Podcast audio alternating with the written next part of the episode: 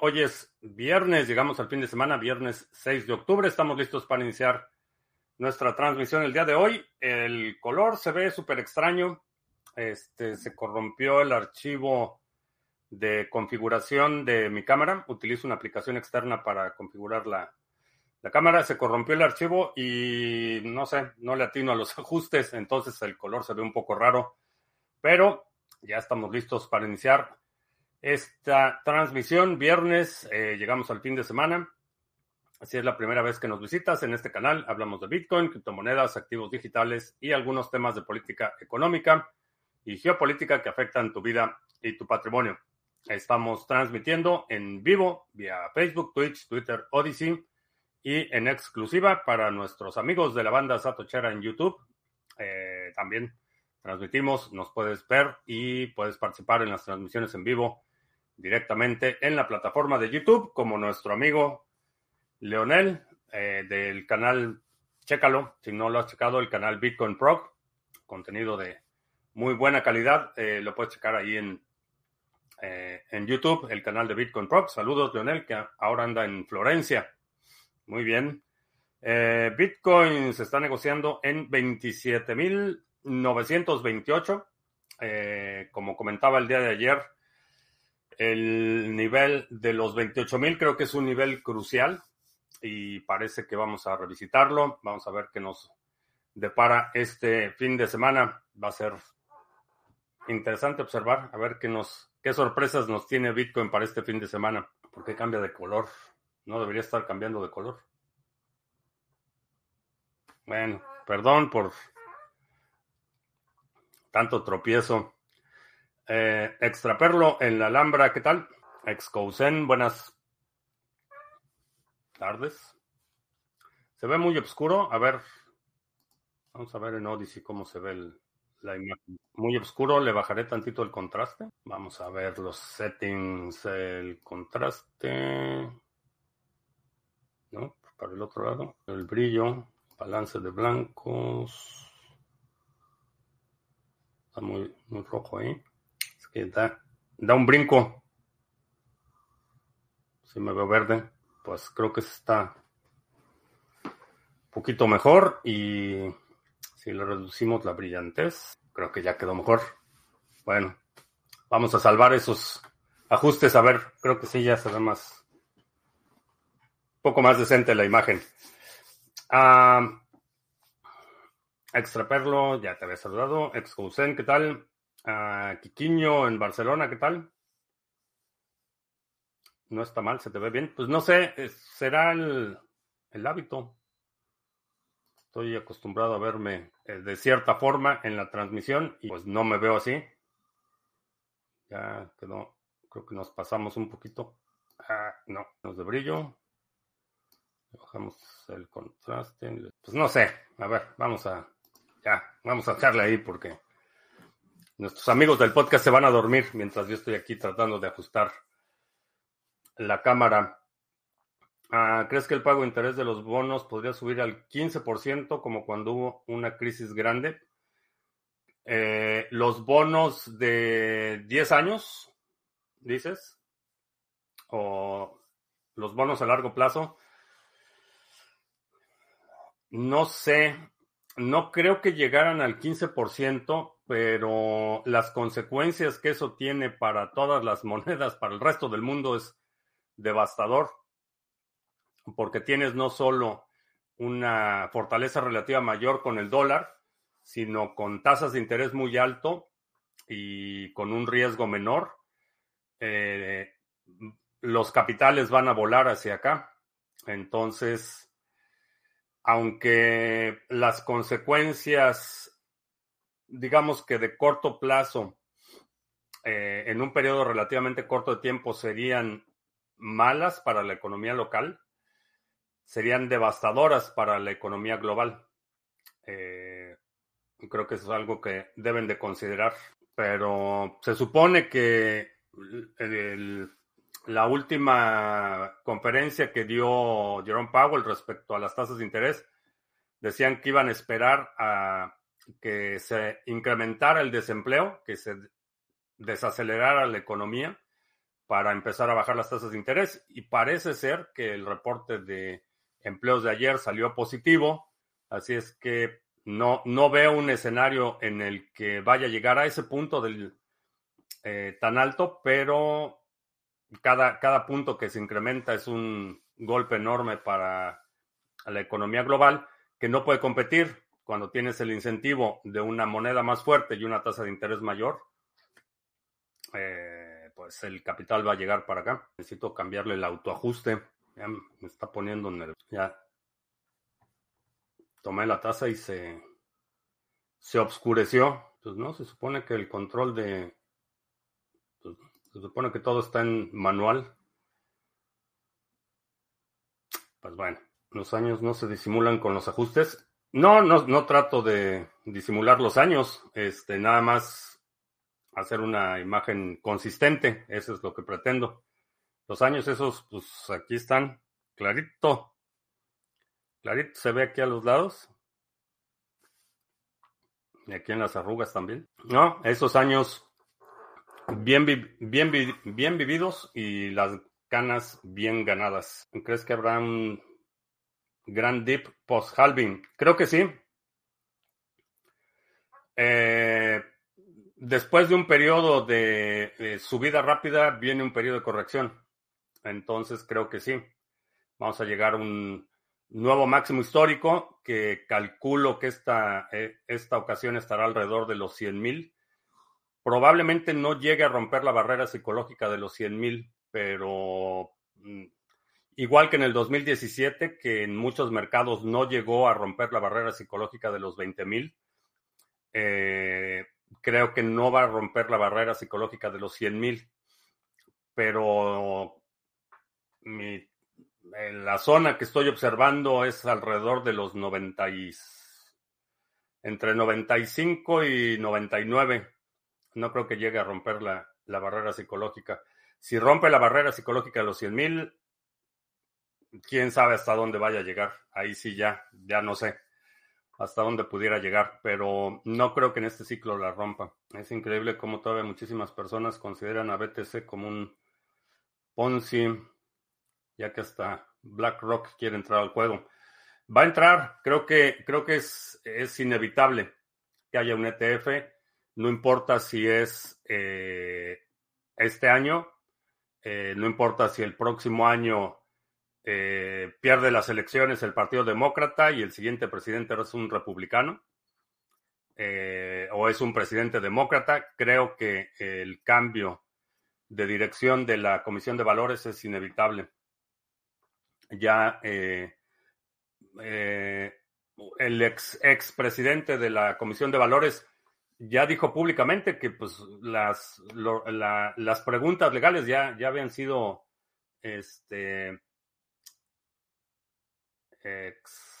agotadas, que ya no había nada más que responder o, que, o algún otro punto que aclarar respecto al, al marco operativo que están proponiendo los ETFs, que ya no hay ninguna razón legal para detenerlo, que si lo están deteniendo es una razón política. Y como estamos viendo los vientos en el Congreso, eso puede cambiar rápidamente. Y cuando cambie, cuando aprueben los ETFs, abróchense los cinturones, tenemos salidas a las dos salidas allá, dos salidas en las alas, este, las mascarillas, abróchense los cinturones porque va a ser eh, se va a poner interesante. La otra cuestión es que eh, mucha gente no, no entiende cómo funciona el dinero. Entonces, cuando haces la analogía de Bitcoin contra el dinero fiat, la gente no, no capta eh, cuál es la relevancia. una estrategia que eh, se discutió durante la reunión que tuvimos, bueno, que participé con el Satoshi Action Fund, que es una organización de cabildeo, básicamente, para este, implementar legislación en distintos estados que favorezca la posición de Bitcoin y la minería. Una de las observaciones que hicieron los participantes que hablaron con legisladores es que los, legisladores tampoco entienden cómo funciona el dinero fiat, pero cuando el contraste se hace en lugar del dinero fiat, la alternativa de vigilancia de una CBDC, eh, la gente pone atención.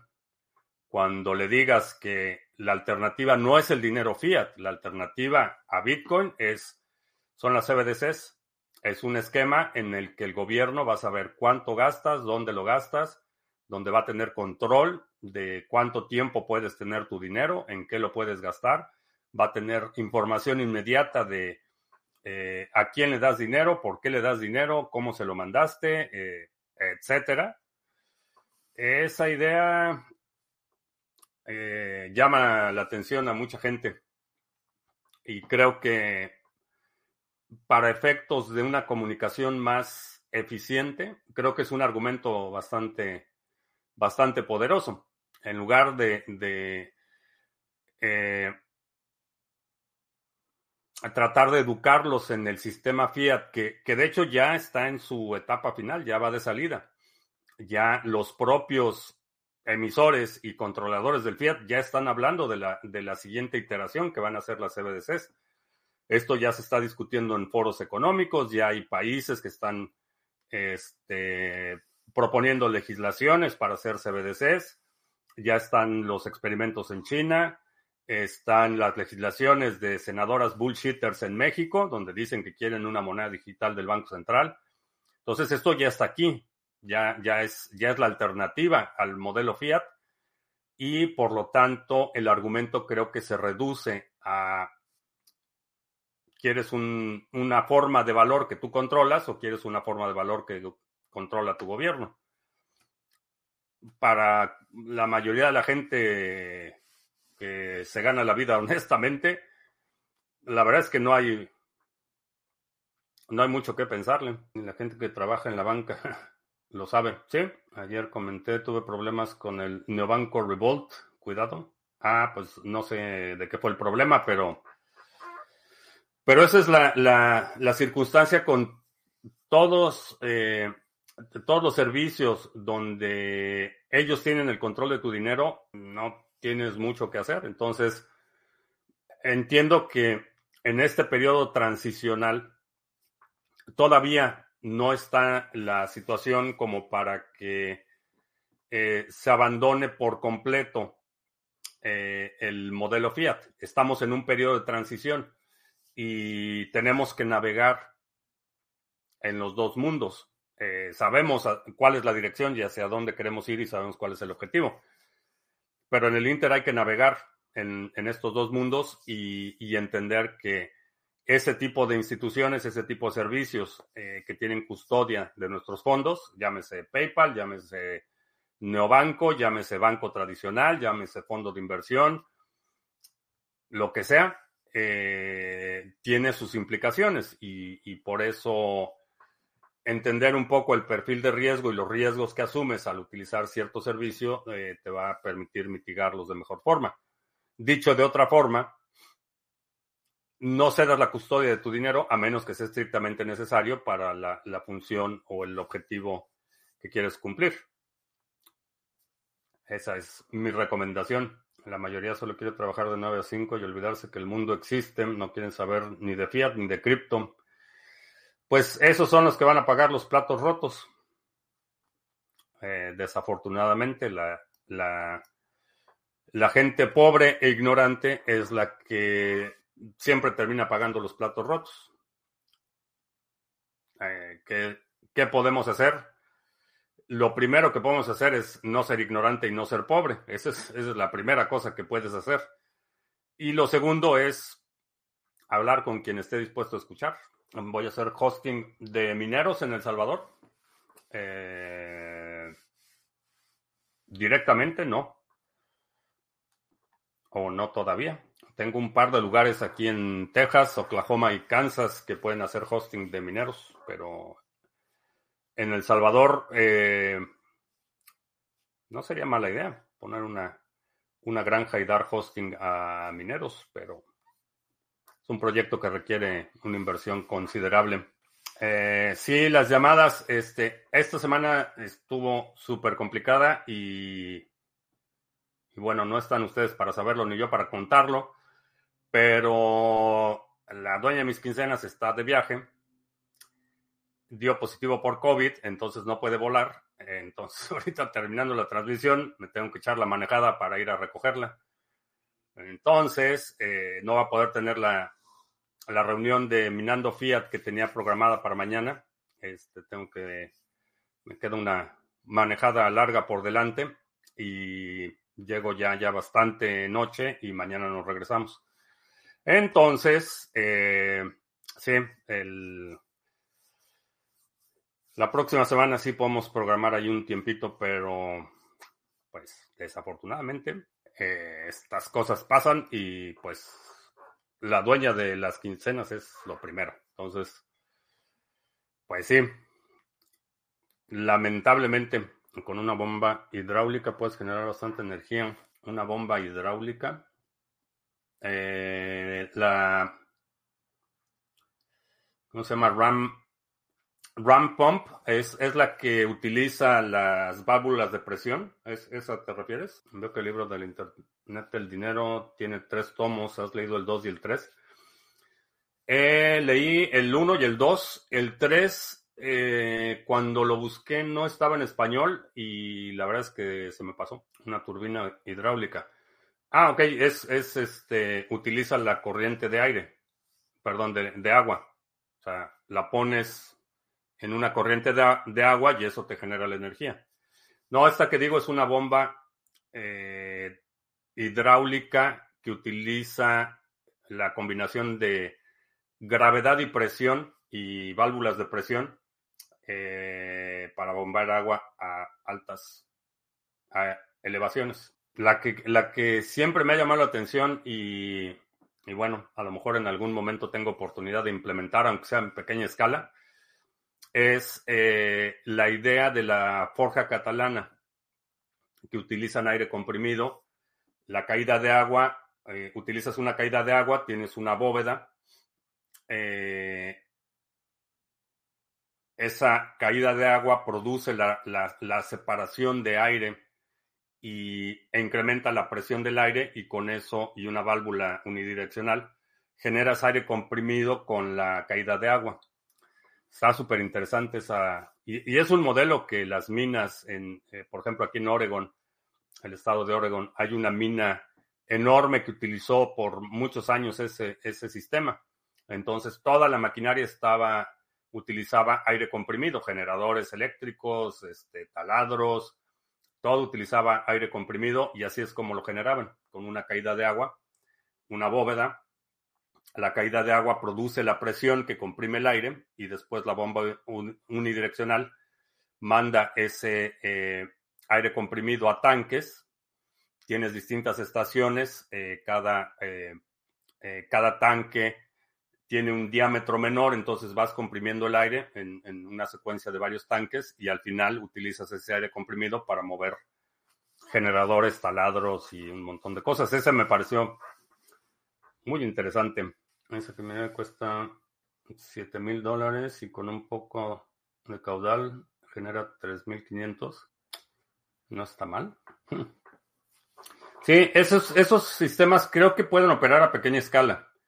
Y esa ha sido mi idea, este, tener una pequeña este, instalación, un par de mineros, eh, ah, bueno, unos pocos mineros, y reutilizar, o sea, generar energía, a lo mejor este, con una pequeña, eh, un generador hidroeléctrico o algún mecanismo así, y reutilizar ese calor para, por ejemplo, plantas de invernadero y cosas así. me ha parecido interesante esa idea. ¿Conoces a alguien de Cardano que se especializa en NFTs? Eh, sí. Sarga. Tenemos el expertise en Sarga para NFTs de Cardano. Me imagino que esa caída de agua debió ser considerable.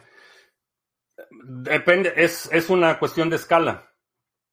Eh, mientras más alta es la caída, va a ser mayor el volumen de aire que puedes generar con una caída pequeña vas a generar un volumen menor porque la presión de la caída es menor mientras menor es la altitud.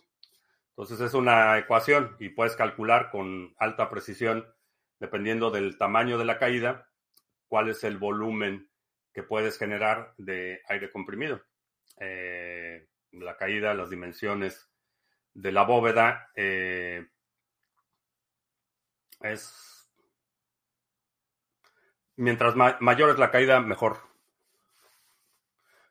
Eh, es un principio que eh, a lo mejor empíricamente has experimentado cuando en una cascada, por ejemplo, una caída de agua, sientes la presión del aire. Cuando el agua cae, independientemente del movimiento del agua, sientes la presión del aire. Es ese mismo principio, nada más que la caída de agua es en una bóveda. Y eso es lo que dispersa el, el aire y lo empuja hacia arriba.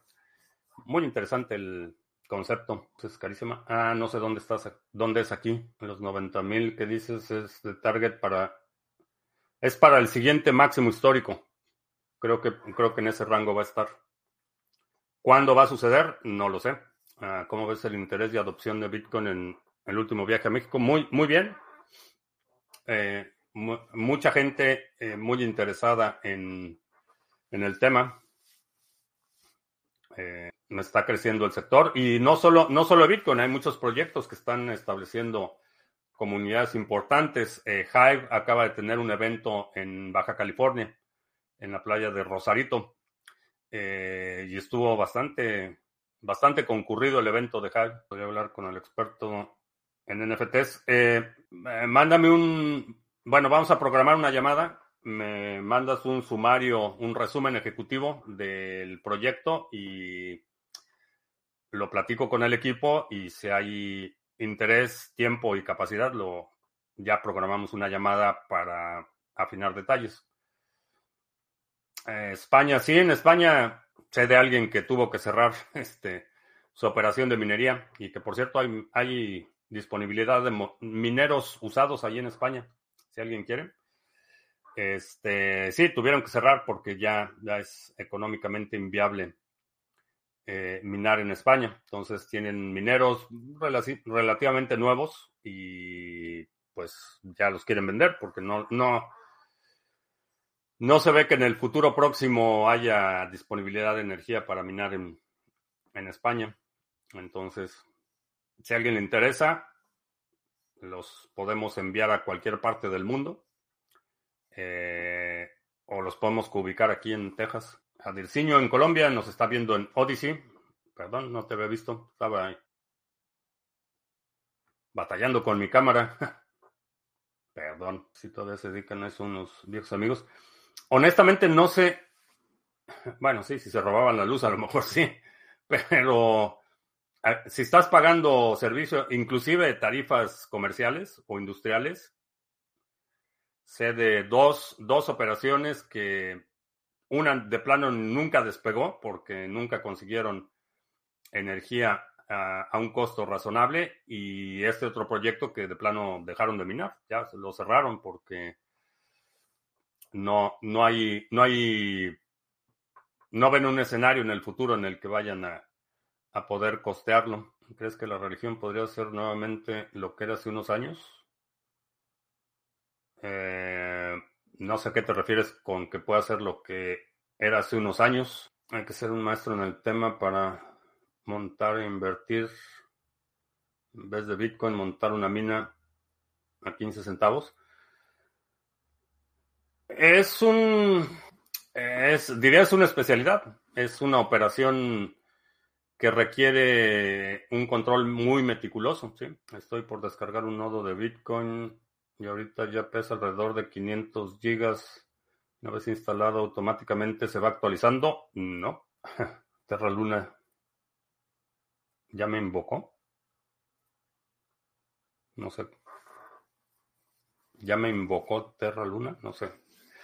Este, el nodo de Bitcoin. El nodo no descargas la cadena completa, descargas el software del nodo y la cadena se va validando bloque por bloque. No descargas 500 y cacho gigabytes de información con la cadena completa.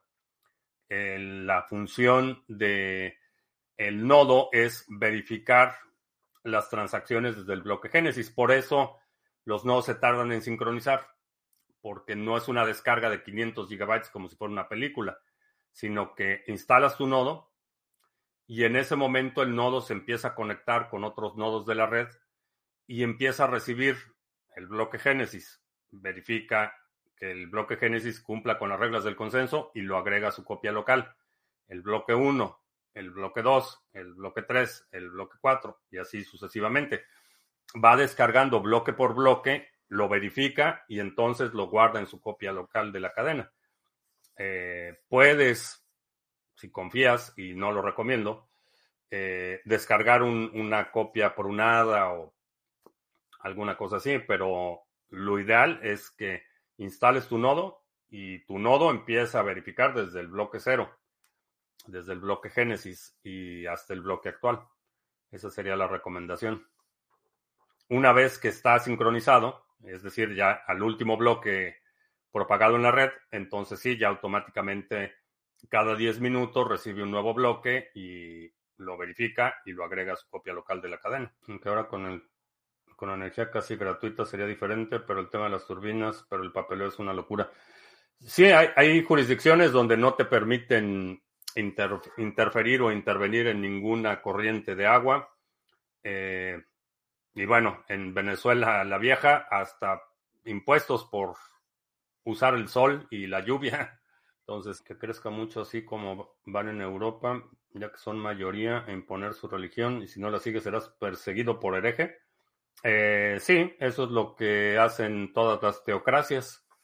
Y la gente que aspira a vivir en un régimen teocrático eh, significa que toman control del poder político y persiguen, en el mejor de los casos, exilian en el peor de los casos, o bueno, en el mucho peor de los casos, este, exterminan a los no creyentes o a los que no están dispuestos a someterse. Esa es la aspiración de toda todo régimen teocrático.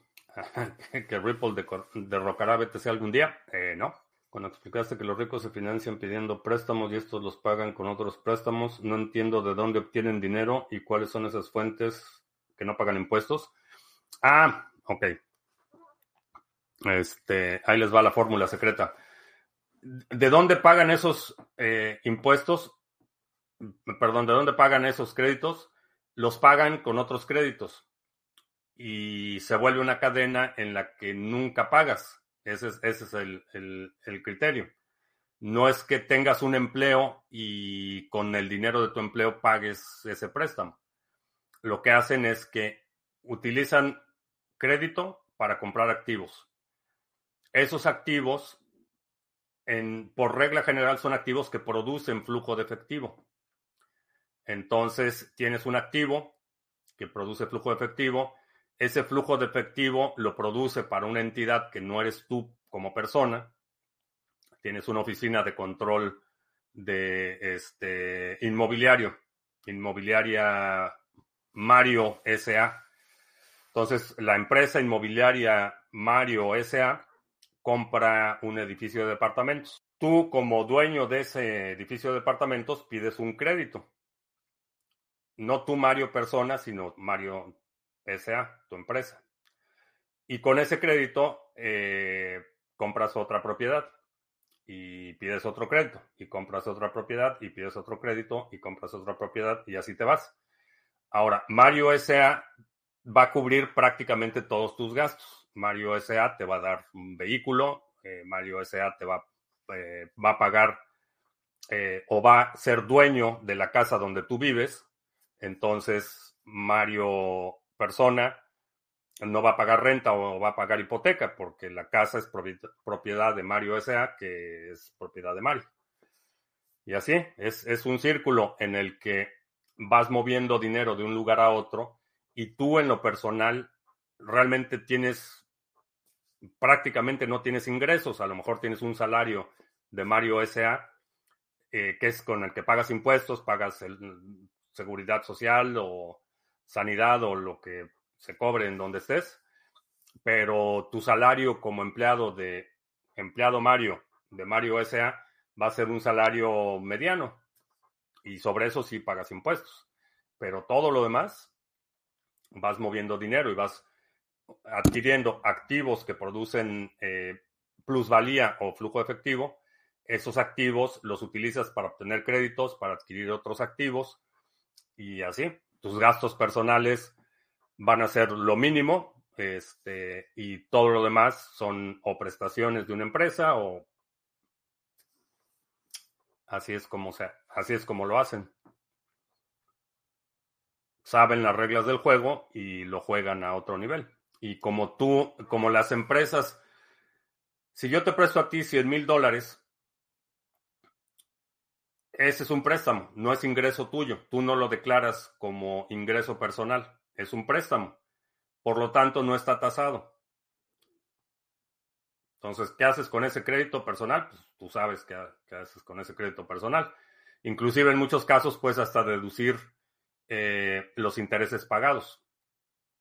Entonces yo te presto a ti 100 mil dólares, tú haces con ellos lo que quieras y en tu declaración anual de impuestos dices, ah, pues es que este año 2023, pues le debo 100 mil dólares a Felipe. ¿Y cuánto ganaste? No, pues lo que gané menos los 100 mil dólares que debo. Entonces tú lo que vas a pagar impuestos es así. ¿Qué haces con esos 100 mil dólares? Pues, tú sabrás qué haces con esos 100 mil dólares.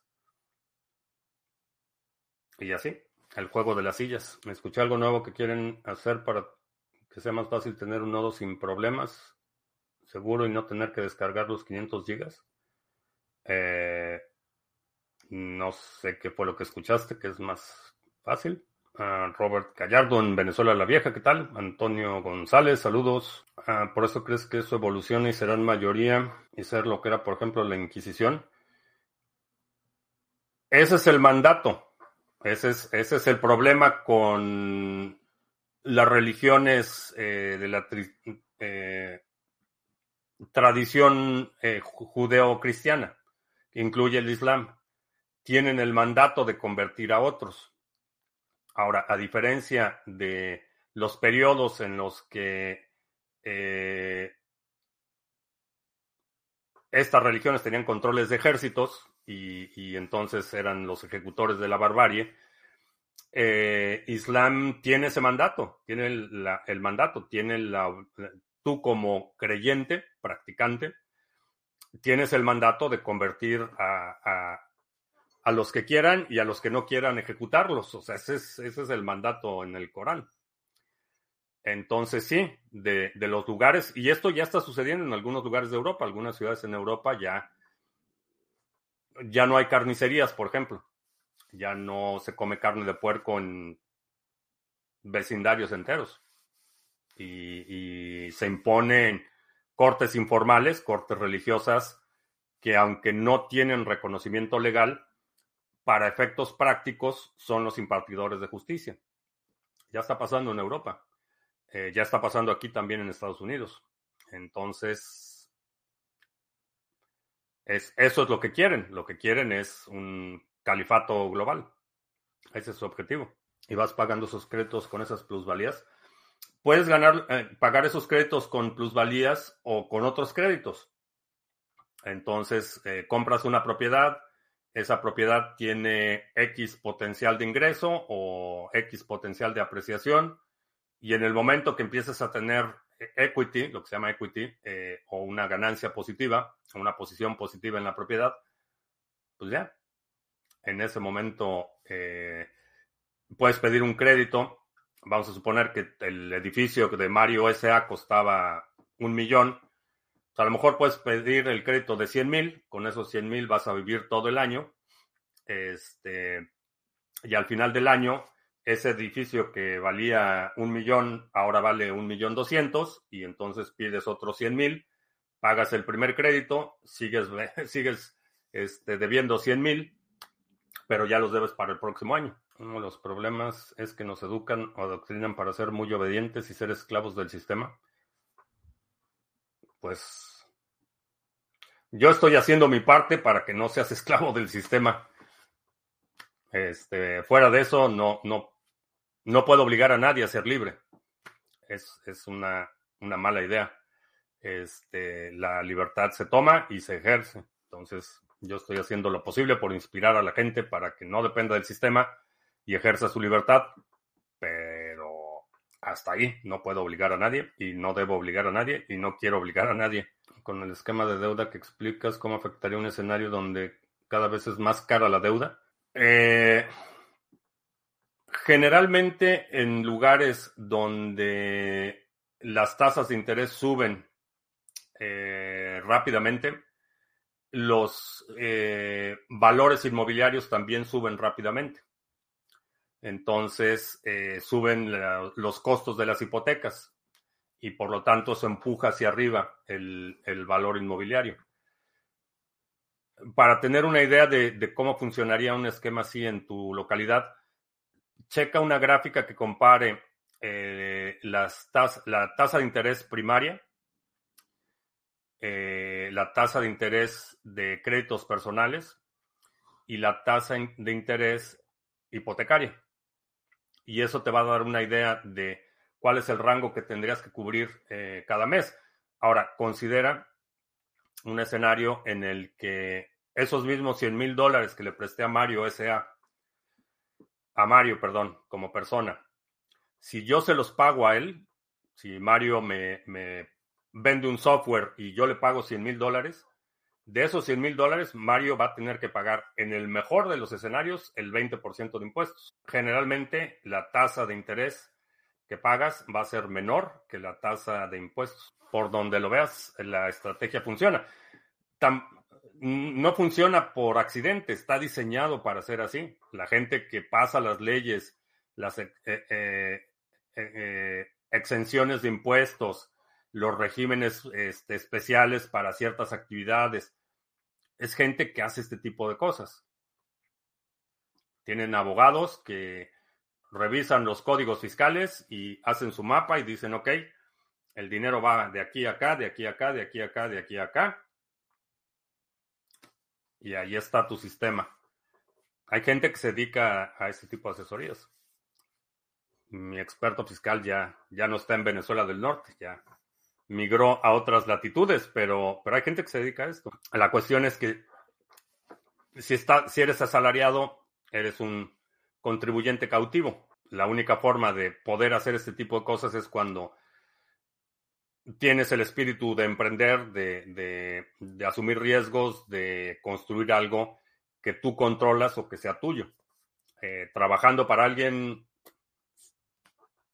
aún gente que gana mucho dinero trabajando para alguien, sigue trabajando para alguien y sigue siendo contribuyente cautivo. El crédito es un derivado del activo que lo apoya. Los dólares y todo el fiat también son un derivado, pero basado en promesas e ilusiones. Eh, es uno de los stacks, ¿sí? Entonces, ¿crees que no hay forma de que este califato global lo paren? ¿Lo paren quién? Este. Va a haber un, shock cultural. Eh, eh, es inevitable. La, la proyección del el desarrollo poblacional, las tasas de nacimiento entre grupos religiosos son superiores a cualquier otro grupo. Eh, estamos viendo que las parejas eh, españolas nativas están teniendo cada vez más hijos, menos hijos y las parejas migrantes eh, de Medio Oriente y, y en general las parejas religiosas se multiplican como gremlins. Entonces, las familias eh, conservadoras católicas son de cinco hijos para arriba. Las familias musulmanas igual, de cinco hijos para arriba. Entonces, pues haz la cuenta, qué va a pasar en, la siguiente generación, en los próximos 20 años. Y qué va a pasar en los próximos 40 años. la trayectoria para mí es muy clara van a tener en los próximos 40 años, o sea, en dos generaciones, van a tener superioridad numérica. Y entonces, pues, que Alá nos agarre confesados. a las computadoras que se les instala Linux también es necesario instalarle antivirus como Windows. Honestamente, yo nunca he instalado una, un antivirus en una computadora con Linux. he instalado monitores de puertos, monitores de procesos, otras cosas, pero así como antivirus como tal, Nunca he instalado antivirus en Linux. No estoy diciendo que hagas eso, pero yo nunca lo he hecho. ¿No crees que las religiones en general no irán debilitándose así como le pasó a la católica? Eh, son reemplazadas, no son debilitadas, son, son reemplazadas. Entonces, el, el monopolio de la violencia del catolicismo terminó con la reforma protestante. Eh, el cisma de Occidente fue otro fenómeno importante en la fractura del monopolio católico. O sea, son reemplazados, no, no, no desaparecen. Uh, Berks 4, buenas noches. Bueno, ya, ya casi se nos fue la hora y no he hecho anuncios. Para los que se perdieron, importante anuncio esta semana. Aquí está. NIMSwap, a partir de esta semana ya tenemos nuevos pares en NIMSwap. Ya puedes bajar directamente de Lightning Network a Bitcoin On-Chain en NIMSwap. Eh, chécalo. Ya está disponible. Eh, ya tenemos los pares de Bitcoin nativo, o sea, Bitcoin On-Chain y Lightning para cambiar directamente a NIM. Y ahora ya también tenemos NIM a Bitcoin. O sea, si nos quieres vender tu NIM, te lo compramos con Bitcoin y también la opción de pasar satoshis de Lightning Network directo a BTC. O sea, que puedes retirar de tu exchange en Lightning Network y nosotros te damos BTC de quién sabe quién. Y nadie sabe, nadie supo. Y bueno, pues visita el exchange de criptomonedas TV, donde puedes hacer intercambios cripto a cripto sin KYC. Checa el exchange en exchange.cryptomonedastv.com. Eh, muchos pares, muchas opciones para que puedas intercambiar una cripto por otra sin tener que registrarte y sin, sin tener que dar información personal. Y por último, visita ahora sí la página de Sarga, donde está la información de los pools que operamos, los nodos de NIM, de Cardano, Waves, Harmony, Band y Ontology. Toda la información en sargachet.cloud. A los que les gusta el bacon y ver mujeres sin hijab, tenemos que ponernos violentos. ¿Qué más queda? No diría no ha llegado al punto de la violencia, pero creo que cualquier culto religioso, cualquier creencia que demande espacios públicos o demande influencia en la vida pública, debe estar sujeta al escrutinio público. Todas estas obscenidades de, y, digo obscenidad en el sentido de que es un atropello y un insulto al, progreso intelectual y moral de la humanidad, las leyes anti-herejía, el, el, hecho de que haya grupos que son incuestionables, intocables, que demandan espacios públicos, pero que no pueden ser cuestionados, eso hay que resistirlo con toda energía. Creo que todavía no estamos en el punto de, que la fricción llegue a producir violencia generalizada. Creo que en algunos lugares va a suceder, pero el frente de batalla en este momento es ideológico y es de el ejercicio de la libre opinión, de la libre expresión y el ejercicio del derecho fundamental a cuestionar principios o leyes o aspectos de las relaciones sociales que demanden sumisión a cualquier creencia, no importa si es religiosa, si es política o si tiene que ver con la identidad sexual o con la religión o con cualquier cosa que, demande eh, ser aceptado sin cuestionamiento, por lo que a mí respecta, no. Si saben contar, no cuenten conmigo. Cualquier cosa que demande espacios públicos eh, debe estar sujeta a escrutinio público. Y hay que ejercerlo prepararse para la segunda B también. No está de más porque creo que en algunos lugares estamos atestiguando un, una colisión de trenes en cámara lenta. Es, es inevitable. El swap contrario de on-chain Lightning Network es técnicamente diferente. Eh, on-chain a Lightning Network propiamente no es un swap, es, es la apertura de un canal. Y eso implica que inscribes una transacción on-chain. Entonces, técnicamente diferente, sí. Sí es técnicamente diferente. En regiones donde las armas de fuego son prohibidas, será viable crear prototipos que no encajen en la definición de arma, pero que sirvan como tal, con la ayuda de la impresión 3D, ¿sí? Eh, pues eh, experimentar. Eh, hay un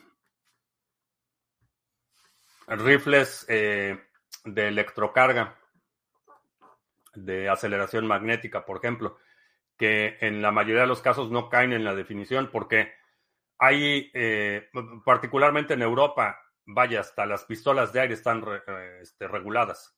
Es un delito si tienes una pistola de aire o un rifle de aire en Airsoft, por ejemplo, eh, sin número de serie. Es un delito en Alemania. Y bueno, Alemania necesitas permiso hasta para para todo. Este, para andar en, bueno, no, Holanda. Creo que en Holanda es donde necesitas licencia para andar en bicicleta. Pero bueno, el punto es que hay tecnologías, eh, especialmente estoy pensando en la aceleración magnética, donde no requieres eh, ni la presencia de pólvora, ni porque la aceleración del proyectil es, es, por, es por magnetismo, igual que funcionan los trenes de alta velocidad. La otra cosa en la que pondría más atención quizá, si, si estás en un entorno muy restrictivo, drones, porque una vez que tienes un dron volando, pues puede repartir flores o puede repartir clavos o puede repartir dolores de cabeza. Burdo, aumentar el voltaje a una pistola de clavos ya la haría más letal. Ah, no sé cómo funcionan las eléctricas. Digo, son letales. Las pistolas de clavos son a, una distancia de, de, combate donde suceden la mayor parte de los eh, incidentes de defensa personal, que es un área de entre entre 3 y, 7 metros. Esa es la distancia más común, o por lo menos aquí en Estados Unidos, en los que se interviene el uso de armas de fuego para defensa personal, entre 3 y, 10 metros. Eh, una pistola de clavos eléctrica es letal a, esa distancia. Quizá requiere más impactos que una bala por, porque son muy delgadas, entonces para neutralizar la amenaza necesitas mayor frecuencia, pero es letal en su estado actual. Eh, asumiría que sí. Este, no sé si físicamente tengan la capacidad para ser modificadas a ese punto, pero, pero sí. Sería más rentable para Estados Unidos dejar los millones en casa o enviarlos a Ucrania. Hay dos tipos de millones que se están enviando a Ucrania. Los que son eh, digamos, para cubrir gastos operativos del gobierno. Eso sí, sería mejor dejarlos aquí. Los otros no. Eh, todo lo que es equipo y material de guerra, eso, las transferencias, cuando ves que dice que el Congreso aprobó un paquete de 3 mil millones de eh, armamento para Ucrania, no le están dando los 3 mil millones a Ucrania a Ucrania lo que le están mandando es equipo que ya tiene el ejército, que es equipo obsoleto.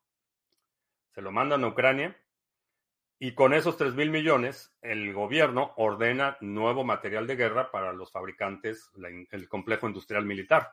Entonces ese dinero se queda aquí. Eh, esos tanques Bradley y, mucho del armamento que se están enviando es, armamento obsoleto, es, es material, esos tanques Bradley, los Abrams, son tanques de los noventas, son material, inclusive en muchos casos ves todavía el camuflaje del desierto, porque son, son eh, tanques y, maquinaria de guerra que ya tiene 30 años o 20 años de servicio. Entonces están deshaciéndose todos sus inventarios. Por eso es que los países quieren mandarle sus F-16 a, a Ucrania, porque le mandan el F-16 a Ucrania y quiere decir que ahora tienen que pedir el F-35.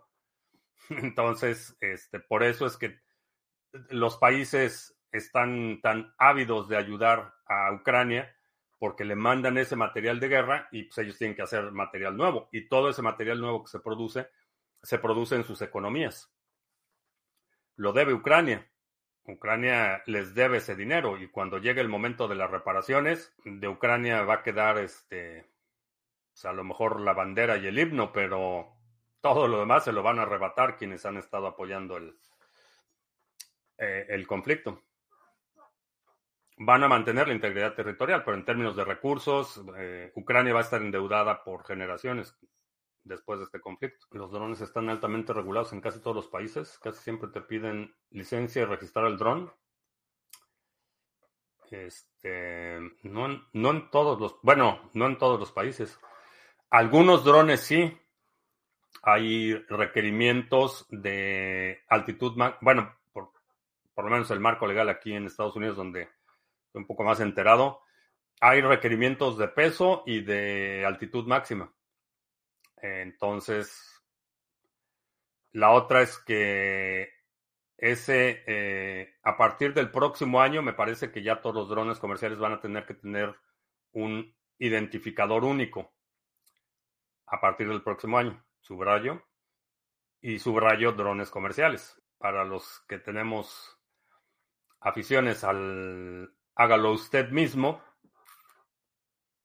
Vayan acumulando impresoras. Las impresoras láser eh, tienen muy buenos motores. Nada más digo, una impresora 3D, un lote de impresoras láser para canibalizar los motores. Tomará más tiempo del que les gustaría, pero los ucranianos expulsarán a los rusos de su territorio. Creo que sí. Creo que sí, eh, eh, los van a terminar expulsando a un costo enorme, costo humano, material enorme y a un costo de comprometer eh, la prosperidad futura de la población a cambio de mantener la integridad territorial. Que bueno, no es tan no es tan descabellado como, como parece, pero esa es la realidad. Su territorio está siendo invadido y tienen que empeñar hasta la camiseta para eh, expulsar al invasor. Holanda envía 46 F-16 como venganza por el avión de Malasia Airlines. No, los están enviando porque entonces esos F-16 los van a reemplazar con aviones nuevos. Por eso los están, por eso los están enviando. En Colombia te piden licencia para operar un dron a cualquier altitud. O sea, aún los drones pequeñitos, los que venden en las jugueterías. ¿De quién fue la idea de... ¿Quién fue el de la idea de Criptomonedas TV? Yo. que por cierto, cumplimos... ¿Qué quedamos? ¿Siete años? ¿Seis y siete años? Cumplimos siete años en octubre. Este mes de octubre cumplimos siete años de Criptomonedas TV. ¿Por qué TV? Porque Criptomonedas ya estaba ocupado. Cada año le agregamos una B más. Pues es el. Son los signos de los tiempos. Hay que adaptarse, hay que aprender de las lecciones, hay que ir eh, ajustando los planes según las necesidades y según los tiempos. Gracias. Este, sí, ha sido una jornada muy, muy interesante en lo personal también, este, esta aventura de Criptomonedas TV. He tenido la oportunidad de conocer eh, gente muy valiosa. Eh, he tenido la oportunidad de hablar en muchos foros. Eh, he tenido la oportunidad de inspirar a mucha gente. Sé que ya mucha gente de la comunidad tiene sus gallinas, este, tiene sus jitomates. Y eso me da un, enorme gusto y una enorme satisfacción. Y no me acuerdo si lo había dicho, y no voy a dar nombres, porque no voy a dar nombres, pero durante el evento en México, un, algunos participantes se acercaron para compartir sus experiencias y fue muy conmovedor escuchar que uno de ellos, por ejemplo, eh, mencionó que, gracias a lo que había aprendido aquí en el canal y, y, a escuchar mis consejos por algunos años, finalmente había podido comprar, dar el enganche para un departamento con sus ganancias y eso me dio un, un enorme gusto. Alguien más comentó que que gracias a, mi sugerencia de ADA y a los pools y a lo que hemos hecho en el tema de Cardano, que con eso pudo pagar su boda. Y la verdad es que son, son experiencias eh, eh, que atesoro el haber podido inspirar a la gente a que eh, aprovechara la oportunidad para hacer cambios profundos en su vida. Y bueno, con eso terminamos porque me tengo que ir a, tengo que agarrar carretera para ir a rescatar a la a mi Dulcinea que está en covidada. Este, te recuerdo que estamos en vivo lunes, miércoles y viernes, 2 de la tarde, martes, jueves, 7 de la noche. Si no te has eh, eh, si no te has suscrito al canal, suscríbete, dale like, share, todo eso. Eh, sí, lo de mañana mm, lo vamos a tener que posponer. Yo creo que para el lunes, terminando la transmisión, hacemos la llamada de Minar Fiat. Y el, yo creo que el domingo ya estoy de regreso. Bueno, no, mañana en la noche ya estoy de regreso.